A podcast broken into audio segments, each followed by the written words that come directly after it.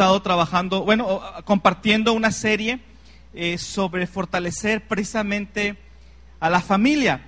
Y hemos estado aprendiendo, es, algo impresionante. ¿Se acuerdan que la serie eh, tiene que ver cómo permanecer, cómo permanecer enamorados, en amor, en una relación permanente? Todos tenemos por aquí algo aquí metido en el corazón de que no importa cuántas veces hemos visto relaciones que fracasan, Todavía seguimos pensando que está la nuestra por ahí, que va a funcionar o que está funcionando, que hay alguien con quien me puedo, eh, eh, me puedo ligar para acompañarme toda la vida y que es algo eh, especial, algo, algo que no se puede comparar con ninguna otra relación. Yo no, yo no sé, pero mire, en esta cuarta entrega del tema que le hemos puesto como título Sintiéndolo, sintiéndolo yo, me pregunto, ¿cómo, es posible que dos personas que, van al altar, se ponen sus mejores trapos y se juran ahí ante no sé cuántos testigos que van a amarse por el resto de su vida, ¿cómo es posible que 10 años después se odian más que a cualquier otra persona en el mundo? ¿No les, ¿No les parece algo sin sentido? Se, se, juraron amor por toda la vida y pasa el tiempo y ahora son los peores enemigos. O sea, no escogieron a Saddam Hussein o a Osama Bin Laden para odiarlo por, por genocida. Por, no, escogieron a la persona con la que habías decidido vivir toda tu vida. ¿Qué pasó ahí? O la palabra, la frase eh, sí, violencia doméstica. ¿No les parece algo sin sentido esa frase? O sea, doméstico es todo lo bonito, todo lo agradable, todo lo íntimo, lo cálido que tiene que ver con el hogar. ¿Sí me estás siguiendo? ¿Sí? Sin embargo, violencia en el hogar es algo contradictorio, donde debe ser tu, tu nido, tu área de protección, tu, defensa, tu, tu parte más cuidada. ¿Por qué se da eso? Es, incomprensible desde el punto de vista humano cómo puede llegarse al otro extremo tan rápido. Y luego, una vez separados, la gente que se separa, si, si tú agarras a la pareja y le preguntas, oye, ustedes, bueno, ya ni modo, ya no quieren, no, ven manera de reconciliarse y pues ya, y tú, y tú por tu lado, tú, tú buscarías probablemente hacer tu vida y, casarte con alguien. Sí, eventualmente, después de algún tiempo. y, y tú también tú, tú, intentarías probablemente con otra pareja, a lo mejor, pues todavía no, pero a lo mejor sí después.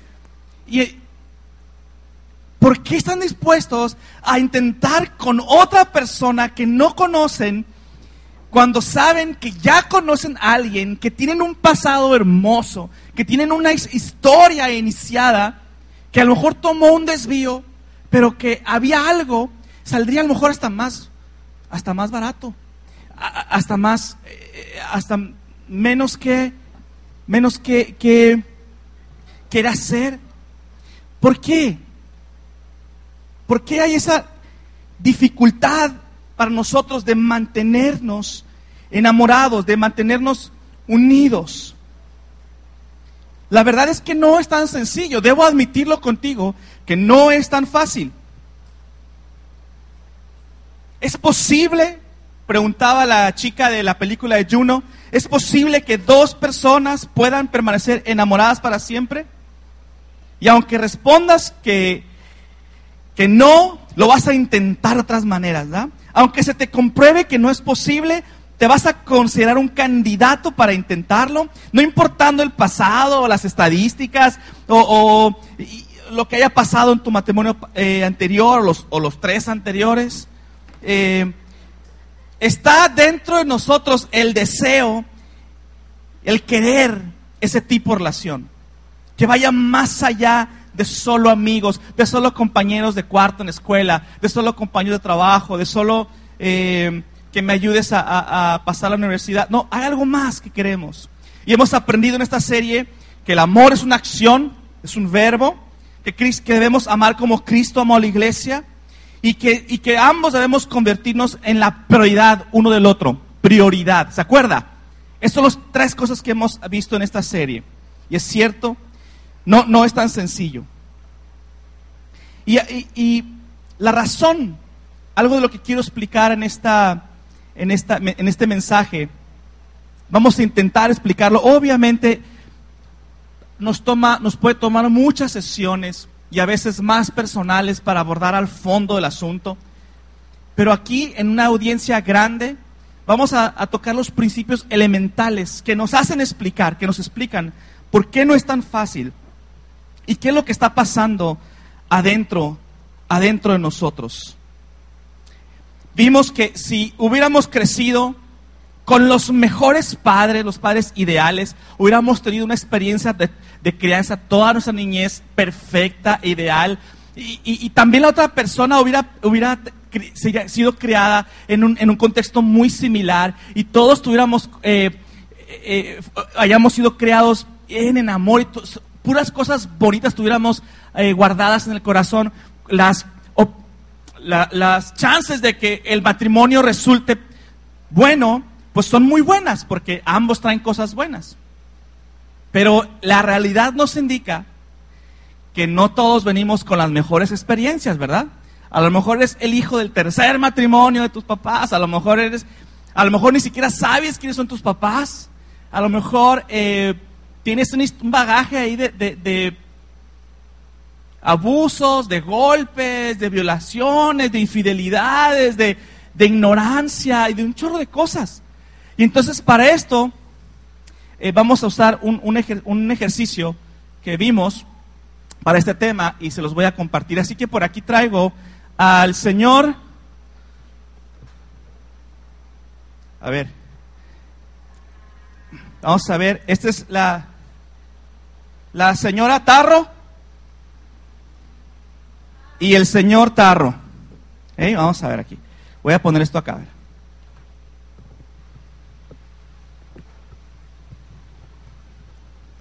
A ver si se escucha bien. Um, entonces tú probablemente conociste, vamos a ponerlo así, el señor Tarro conoce a la señora Tarro, están eh, eh, fueron a bailar, se vieron en, el mismo lugar, en el antro, por sus lados, y luego, wow, y se echaron el ojo y, le dijo, oye, pues tú me gustas, pues tú también, y que el mío con el tuyo, y, y así, ¿no? Y entonces, eh, le, piden cita al, cura o al pastor y, van y, se juran amor y se casan muy contentos y todo feliz, todo muy bien, hasta que un mes después de haberse casado, de repente tienen un, problema y ¡ay! Y, sucedió algo, algo se dijeron y, y entonces ella le dijo algo y él le contestó y resulta que salieron, salieron muchas pedritas azules y entonces, mm, ¿qué está pasando aquí?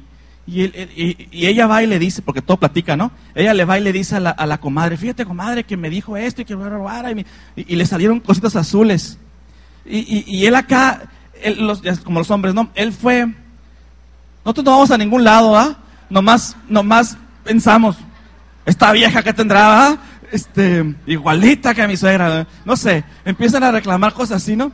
Y, y bueno, este, resulta que siempre que quieren hablar ah, del mismo tema, este, tienen un, conflicto y, ¡ay! y salen, salen de las dos cosas, ¿no? Hay, hay broncas. Y entonces eh, empiezan los pensamientos, es que si ella, si, si ella no me dijera esas cosas, no saldrían estas cositas azules de mi cuerpo, ¿no? De mi vida. Y ella, es que si él no hiciera lo que hace, no saldrían estas cositas rosas de mi vida. Entonces echamos la culpa. Hay un principio que sucede aquí, una realidad que está pasando y que todos, todos los que, los que nos echamos a clavado a una relación íntima, ¿sabes qué? En la relación de pareja sale lo mejor de nosotros y también sale a veces lo, peor de nosotros. porque estamos conociéndonos, estamos desdudándonos uno ante el otro en todos los sentidos y nos vemos tal cual y, entonces no hay mucho que esconder y, nos estamos viendo y nos estamos desencantando. Al principio era muy padre, las emociones son muy bonitas y nos unían, pero después empezaron a salir cosas. Y es muy fácil, escúchame, escúchame, es muy fácil, eh, somos expertos en ver las piedritas que salen del otro. Es súper fácil. Lo voy a poner en... Eh, bueno, todavía no. Eh, todavía no. Eh, somos muy fáciles de, juzgar y de evaluar y de monitorear lo que pasa en, tu pareja. Pero somos súper fatales. No sabemos cómo lidiar con lo que pasa adentro de nosotros. Es una parte ciega de nosotros. Y ahora sí, lo voy a decir como dicen en mi rancho. La zorra no se ve su cola. ¿Verdad? La zorra no se ve su cola. Es, nos, es, nos es complicado poder ver tal como estamos por dentro nosotros. Es, es, una, nos, es oculto para muchas cosas. Por eso el salmista David decía, examíname Dios y ve, ve qué hay por dentro de mí. Ah, entonces, eh, siguen, siguen la, relación, intentan querer, pero luego vuelve a decir las mismas cosas y vuelven, y, cada uno, y uno tira más cosas que el otro, y, es una regazón completa, y empieza la el distanciamiento. Ya no quiero juntarme porque pasa lo mismo, ¿no? Y, está el típico, el tipo pretexto, ¿no? El, el, fulano que, hijo, hijo, llevo tres viejas y todas tienen el mismo problema. Todas padecen de lo mismo. Pero ¿qué pasa? Es que el señor Tarro no se da cuenta de todo lo que trae adentro. Y la señora Tarro le es muy difícil ver todo lo que trae adentro de sí. Es muy buena para ver lo que le hace, lo que le hace daño, la conducta del otro. Y él es muy bueno para ver lo que ella hace mal. Pero somos muy difíciles de distinguir qué nos pasa a nosotros mismos adentro. ¿Me explico? Y entonces, ¿cómo le hacemos? ¿Cómo le hacemos? Porque el, salmi, eh, perdón, el, hijo del salmista, Salomón, el hombre considerado el más sabio de la tierra, escribió algo que vale la pena. O sea, si es el hombre más sabio de la tierra, vale la pena comprar su libro, ¿sí o no? Y leerlo, ¿no? Ahora, si escribe dos, tres libros, acá y hablado. Él, él habló de dinero, habló de, mujeres, habló de sexo, habló de, del trabajo, habló de la vida de las generaciones, habló de muchas cosas. Pero en una de las frases, él dice algo que, que dice más o menos así, está en Proverbios 4:23, y dijo, sobre toda cosa guardada. A ver, vamos a ponerlo en tijuanense. O sea, si me vas a hacer escuchar algo, si algo se te va a quedar de, lo que te voy a decir, de todo lo que he escrito en mis libros y mis super bestsellers, si hay algo que vale la pena que se te quede grabado de todos los temas, es esto. Sobre toda cosa guardada, guarda tu corazón. Ok, a los que crecimos en la iglesia y pasamos por mil clases dominical, este versículo es muy común, muy común. Pero tú vas en la calle y preguntas, oye, ¿tú sabes cómo guardar tu corazón? Las posibilidades de que sepas contestar a esa pregunta son muy pocas. Nos es extraño esa palabra. ¿Qué quiere decir guardar tu corazón? Para muchos guardar tu corazón es que nadie entra a tu corazón. ¿Verdad? Pero guardar tu corazón, vamos a, a desmenuzarlo. ¿Qué quiere decir? Si te pregunto a ti me es una cosa, si te le pregunto a ella me va a decir otra cosa. ¿Qué quiere decir guardar tu corazón?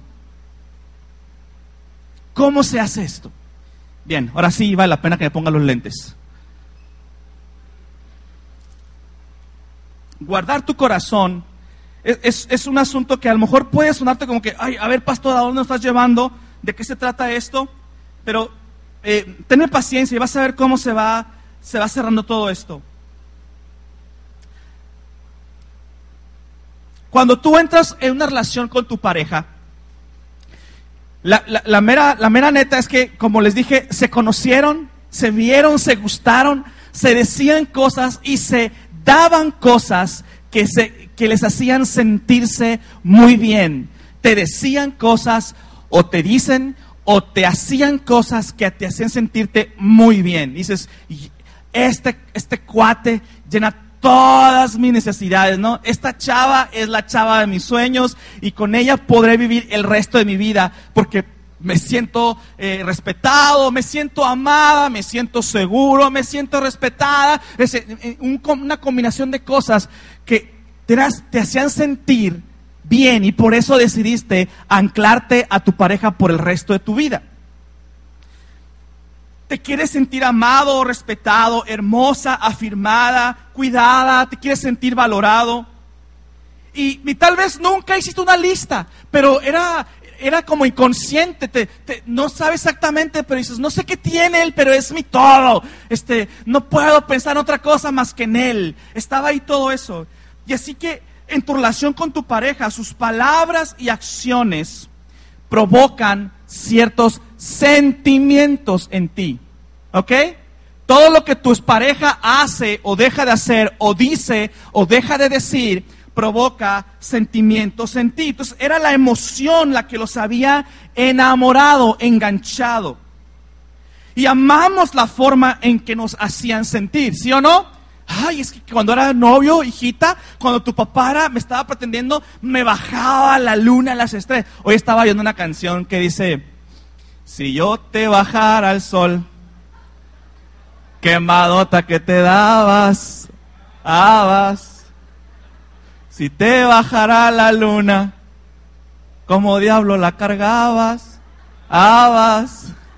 Si te, ¿qué sigue? Porque así no bajamos, bajamos todo, ¿no? Este cuate le viene diciendo, mejor no te bajo el sol, ni la luna, ni la estrella, para que no te pase nada.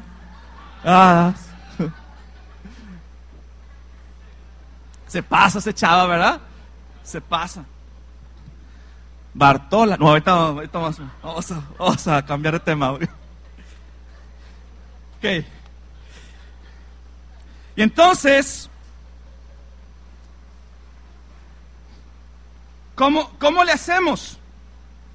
¿Cómo le hacemos? Porque nos hemos enamorado de una persona que nos estaba dando y nos estaba alimentando algo de emociones y sentimientos y entonces, cuando después de algo ya no está dándose, empiezan a salir las piedritas de un lado para otro. Nótese que la mujer es más vengativa, ¿ok? Todo saca.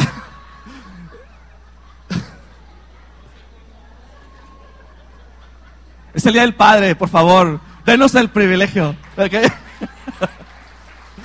Ok. Ok.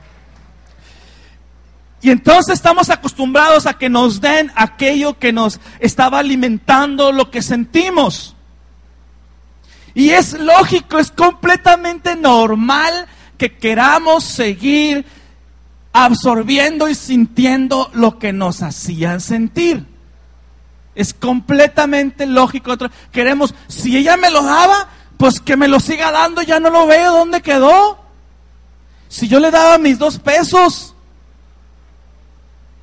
le daba para que pagara la luz. ¿Cómo va? El teléfono y la luz. Y de lo que sobraba para el gasto. Peso sobre peso hasta que alcanzaran los dos. Si yo le daba todo mi cariño, mi querer y ahora dejé toda mi familia, dejé todos mis hermanos por irme a este y me sacó de mi casa y me llevó a otra ciudad y ahora estoy aquí toda abandonada, gorda, fea, vieja. Este, no sé, ¿verdad? Queremos, queremos seguir sintiendo lo mismo que nos daban. Así que sabemos monitorear muy bien su conducta. Sabemos muy bien, mm, ya no hace lo que me hacía antes. Él ya, ya, no, ya no me trae flores. Ya no me hace lete. Y aquella, no, pues ya no, ya no refríe los frijoles como antes. Y, entonces, pues, ¿cómo no van a salir cosas azulitas de mi vida si ya no me hace, ya no me trata como antes? Ahora aquí está el problema. Porque no está mal que haya este pimponeo de, quererse, de amarse uno al otro y de darse. El problema está, escúcheme, el problema está cuando dependemos de más en nuestra pareja para que siga creando esos sentimientos en nosotros. Cuando pones demasiada carga sobre tu pareja, una, una carga que no le corresponde, una carga que no, que ningún ser humano puede cargar. Y quieres que siga creando esos sentimientos a como de lugar. Y si no me los da, pues me voy. Si no me los da, pues te recorto el gasto, a ver si así reaccionas. Y si no me los da, eh, ¿qué A ver, ¿cuál es? Ahorita, es el tiempo, papás. Y, si no, y si no venía preparado, pero y si no me los da, este, pues que vaya con su abuela que se los haga. No sé. Dependo de ti entonces, señora Tarro. Dependo de ti para sentirme afirmado. Dependo de ti para sentirme amado. Señor Tarro, dependo de ti para sentirme valorada. Mientras tanto, hay muchas cosas que están sucediendo atrás. Estás echando la culpa, enfocándote en todo lo que le falta, lo que te está provocando, pero tenemos muy poca visión de lo que nos pasa a nosotros, en nuestro corazón adentro. Ahora escucha, si todos trajéramos cosas buenas dentro de nosotros, funcionaría, pero la realidad es que venimos, venimos cargados, llenos de experiencias no siempre muy buenas de matrimonios deshechos, de relaciones torcidas. Entonces lo que traemos adentro no siempre es lo mejor que, podemos dar a, nuestro, a nuestra pareja. Y escucha esta, esta verdad que te voy a decir, muy importante. Tu habilidad, tu habilidad para sentir ciertas cosas está determinada por la condición de tu corazón. Lo voy a decir otra vez. No todo lo que sientes te lo provee quien te lo da. La mitad de las cosas que tú aquí tienes en tu corazón tienen que ver contigo y solo contigo y con todas tus piedras que traes cargando. No es justo echarle toda la culpa a tu pareja o toda la responsabilidad de lo que sientas o no estés sintiendo. Es tan importante la, la aportación de tu pareja como la condición de tu propio corazón. Lo que está pasando dentro de ti y lo que no has sanado, lo que estás cargando, lo que has escondido, lo que has dejado bajo el tapete, lo que no has solucionado. Eso impacta en cuánto o en cómo tú recibas el amor, o las cosas que tu pareja te esté dando. ¿Me estoy explicando?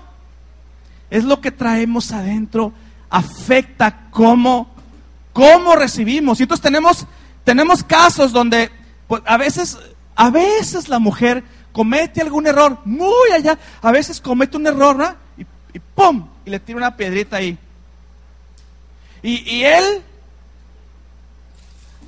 reacciona entonces, ¿qué sucede? ¿Qué sucede? Eh, eh, una persona reconoce, entonces va, va señora Tarro con la comadre, pues la verdad, sí es cierto, este, la regué, están lavando ropa, no juntas. Este, y, la regué, fíjate que el viejo, pues se pasó mi viejo, yo, yo, yo la regué, pues no le hice de cenar y, me había pedido que hiciera cenar y, estaba, estaba aguitada y pues que coma ya con su mamá, ¿no? Que coma ya con su mamá y, pero, pero él no vio los frijoles ahí y no se fue a emborrachar toda la, toda la noche de parranda. Eh, o sea, sí, reconozco pues que lo dejé sin cenar. Pero bueno, metí las cuatro, pero él metió diez, ¿dónde sacó diez patas? ¿Y, ¿Y por qué no es congruente? O sea, ¿por qué hay esa diferencia? Por las cosas que percibe. Y aunque a lo mejor tu error fue de cuatro patas, él reconoce que lo justo, lo que te mereces, es de diez patas, por lo que trae adentro, no por ti. ¿Sí me explico? Estamos cargando muchas cosas. Esto podrá ser no, no sonar muy espiritual, pero es parte de crecer y madurar como creyentes. ¿Sí? Entonces, ¿cómo le hacemos? ¿Cómo le hacemos para guardar el corazón? Salomón acabando su frase, no se quedó con guarda tu corazón. ¿Por qué dijo que es importante que guardásemos el corazón? ¿Qué dice la segunda parte del versículo? Porque de él emana la vida. Del corazón, de lo que traes adentro, es lo que, es lo que sobre eh, hacia los demás. Mira, Jesús lo dijo de otra manera. De la abundancia del corazón, habla la boca. Él, lo puso en un contexto. Permítame extenderlo, hacerlo más amplio. Habla tu boca y oyen tus oídos y ven tus ojos y hacen tus manos o hacen tus pies. Todo lo que hacemos es, es lo que brota, lo que está aquí adentro en el corazón. Y por eso tenemos que cuidarlo y guardarlo. ¿Cómo le hacemos? ¿Cómo le hacemos? Ahora, quiero, quiero que hagamos un ejercicio aquí, presentarles un ejercicio de que, que lo podamos poner en práctica para evaluar lo que está pasando en el corazón. Repito, todos somos expertos en monitorear a la pareja. No ocupamos un sermón para, para observar a la pareja, ¿verdad? Para, para, aprender a ver qué es lo que anda mal. No, somos expertos. Vamos a, a ahora el ver qué, cómo aprender a ver lo que está pasando en nosotros. Entonces, número uno, a los que les gusta notar y aprender así de, de, llevar tarea. Número uno, para guardar nuestro corazón y ver y evaluar lo que está pasando en nosotros, es piensa antes, piensa lo que estás sintiendo antes de hablar. Piensa lo que estás sintiendo antes de hablar. Vamos a decirlo todos juntos. Piensa lo que estás sintiendo antes de hablar. Ahora, no somos buenos, por eso tenemos que ponerlo como ejercicio. Y todavía más, más en los hombres, en los papás nos hace más difícil. Los hombres decimos, estoy frustrado.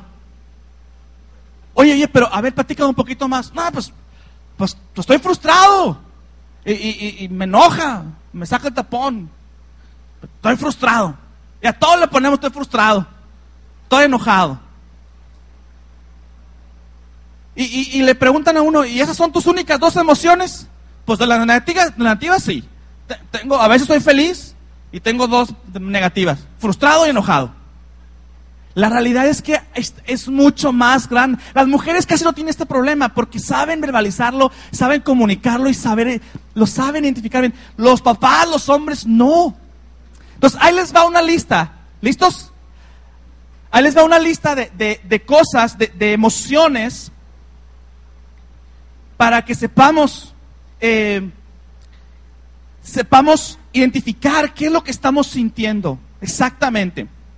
Te puedes sentir enojado, claro, enojado, estoy enojado, eh, estoy fúrico, ¿no? Eh, o me siento, me siento ignorado, ¿ves? Siento que no me tomaste en cuenta. Es diferente enojado. Me siento avergonzado. ¿Sabes qué? Fuimos a ver con tu familia, la manera como yo sé que no tiene nada que ver ellos, pero la manera como me hicieron sentir por esto, me siento avergonzado. porque sacaron ese tema? Esto era un tema solamente tuyo y mío. ¿Sí me explico? Me siento avergonzado. O no me siento apreciado. Siento que, que te valió mejor lo que yo era, lo, que, lo que yo hubiera tenía que aportar aquí. No, siento que no valgo la pena. Me hace sentir feo, gordo, viejo me hace sentir que no soy digno de que me ames, de que ni siquiera valgo la pena. Me siento fracasado, viejo, estúpido, me siento solo, me siento abandonado, o sea, de plano te vale toda la semana con el suegro, con la suegra. Me siento abandonado, siento miedo, no sabemos decir los hombres, oye, tengo miedo. Tengo miedo. Me siento que perdí el control, me siento traicionado, siento que la traes contra mí, o sea, me traes de bajadita. No, no me puedo poner de reversa porque siento que me vas a dar una patada. La traes contra mí, ¿qué onda? Esta es la más difícil de decir. Siento celos, estoy celoso, estoy celosa. Es la más difícil de admitir. Estoy celoso. ¿sabes qué? Siento que me faltaste el respeto en público. lo que dijiste de mí en público, me faltaste el respeto. ¿Se fijan cómo hay tantas, tantas variedades? Ahora, es importante, amado creyente, hombre o mujer, no importa, pero sobre todo se los digo a los hombres, es importante que aprendamos a ponerle nombre a lo que estamos sintiendo. Te voy, a decir una cosa, cuando no sabes ponerle nombre a lo que estás sintiendo, esa cosa, ese sentimiento es un monstruo, es poderosísimo, es incontrolable, porque no lo puedes identificar.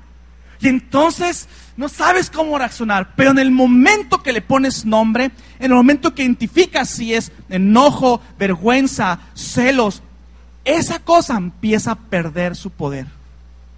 Porque lo identificaste, sabes exactamente de qué se trata. Y cuando sabes de qué se trata, puedes hablar de ello mucho mejor. Ponle nombre, identifícalo y luego te digo una, una cosa más, dilo en voz alta. No te digo que pagues un anuncio en el radio para eh, decirle a todo Tijuana. Solamente te digo que, que lo saques de tu sistema y digas, me siento así.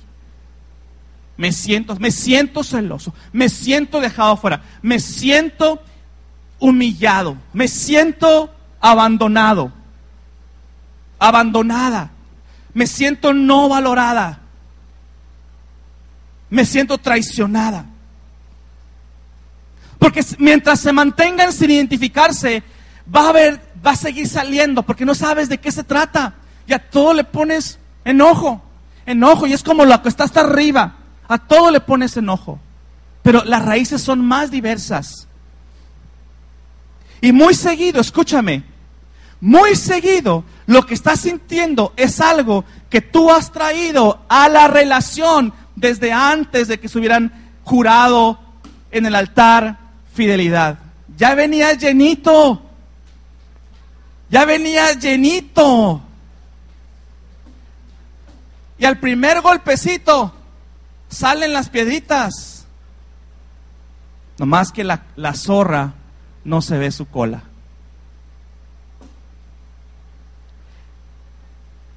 Mientras quede en secreto, estas piedritas van a estar controlando tu vida. Y vas a hundirte más y más. Tienes que identificarlo. Me siento celoso, me siento que no me tomas en cuenta, me siento que he perdido el control, que, que ya no me quieres como antes. No sé, lo que traigas, lo que sientas, tienes que sacarlo, identificarlo. Y mira, Muchas veces, si, pones, si, eres honesto, muchas veces no lo quieres identificar. Porque además lo que sucede cuando lo identificas es que te tienes que hacer responsable de lo que sientes. Y a veces no lo quieres decir porque quieres seguir enojado y quieres hmm, este, echar la culpa al otro lado. Estoy enojado y tengo la razón. No me explico por qué ni sé qué es, pero tengo la razón. Estoy enojado. Pero cuando le pones nombre te das cuenta que, ay, eso lo traigo desde entonces, lo traigo desde hace tantos años. Te tienes que hacer responsable de lo que estás sintiendo, porque tú lo traes desde hace tiempo. Muchas veces. Así que cuando, cuando tú lo dices en voz alta, amado, y dices, siento esto, en vez de decir, tú es que tú eres un cretino y te enfocas a decir, yo me he sentido así y así y así, me he sentido ABC, en ese momento la otra persona le das oportunidad para contestar.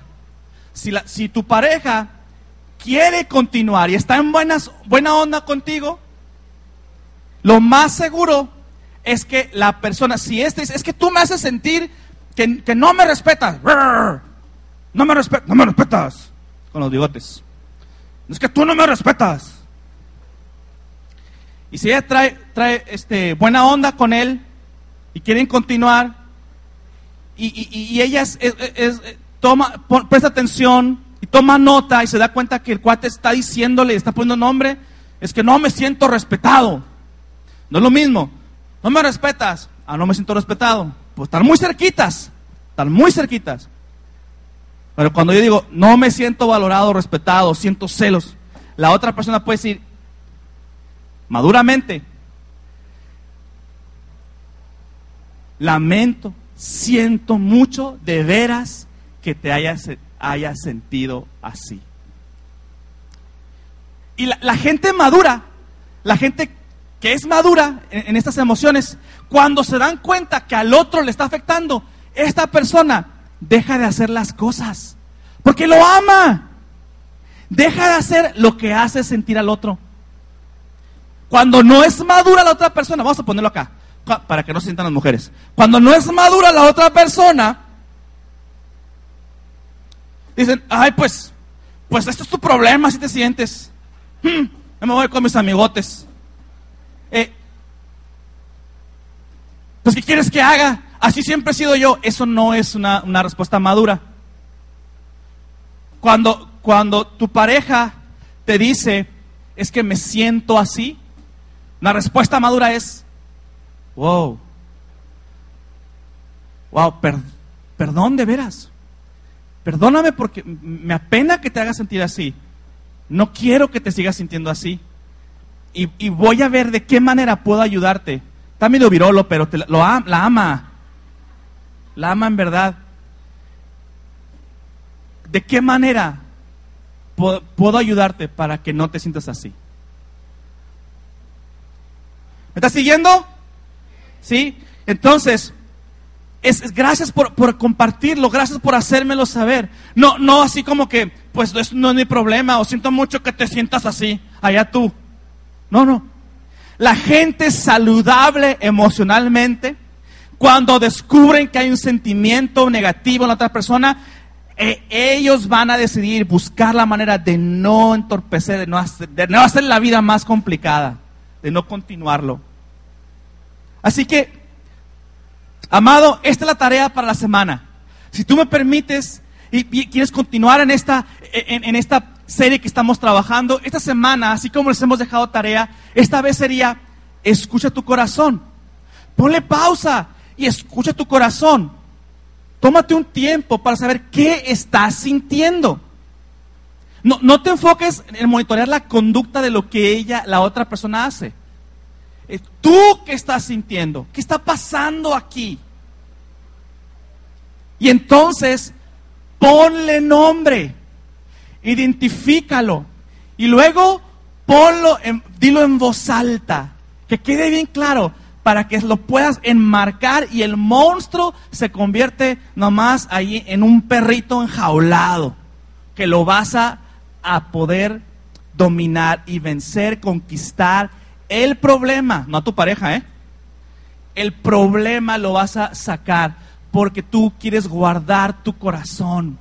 Guarda tu corazón porque de él emana la vida. Todo lo que estás aquí sale y brote tarde o temprano lo que traes aquí. Y yo te recuerdo las promesas del Señor Jesús, que todos, conforme estemos creyendo en Cristo, estas cosas se van vaciando. Muchas son milagrosas y por fe, y son renovadas y son cambiadas por otra identidad que puede dar y dar como Cristo da, como Cristo ha dado.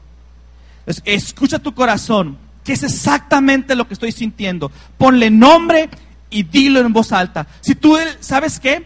Si tú le pides al Espíritu Santo que te ayude a identificar la rabia que traes, que tienes años con ella y no sabes por dónde ni, por dónde llegó, la rabia es lo que está más arriba, es la costra. Pero si tú le pides al Espíritu Santo que te diga, Él te va a revelar qué es lo que está en el fondo, dónde empezó y de qué se trata. Y cuando tú lo, lo puedas poner nombre, lo vas a poder solucionar en el poder del Espíritu Santo, en Cristo Jesús, porque tú amas a Dios, ¿sí o no? ¿Sí?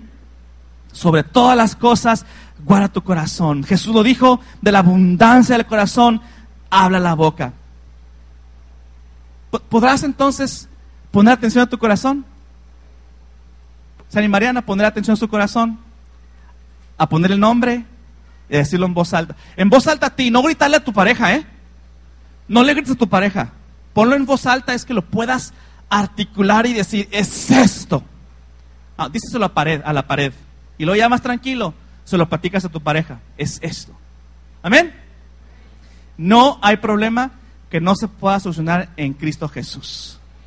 Amén. Muy bien. Pues quiero, si me permiten, eh, bendecir a todos los papás en esta reunión, eh, aprovechando la, la, fiesta nacional, soy el papá, así que quiero animarles a que nos pongamos de pie. Y quiero pedirle a la familia, a la pareja o a los hijos quienes estén, que rodeemos al papá por a un lado, por atrás y nos ayuden para bendecirles. que no se quede ningún papá sin ser bendecido.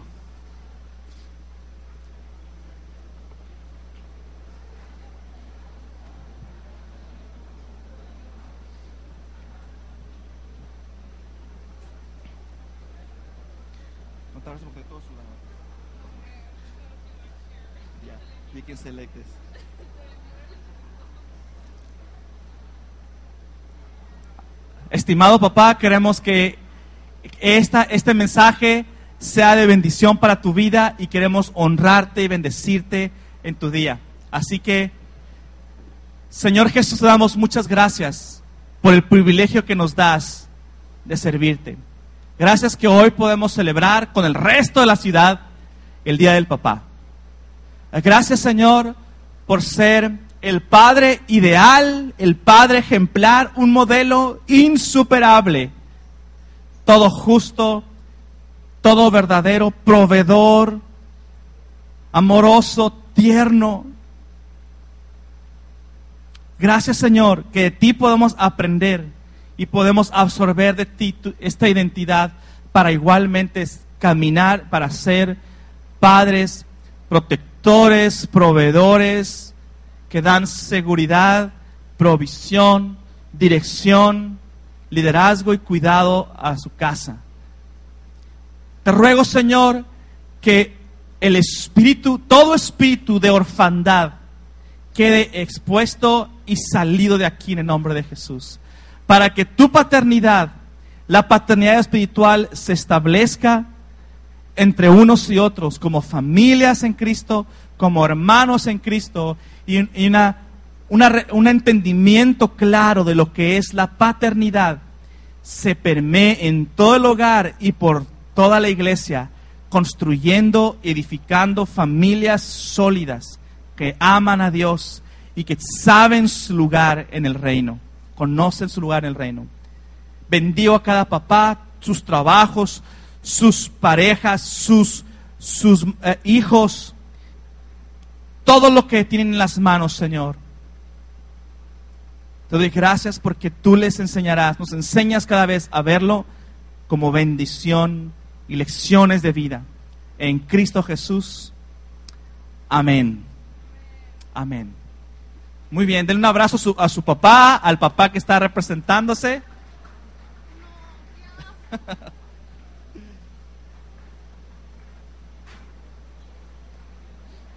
Todavía no nos vamos.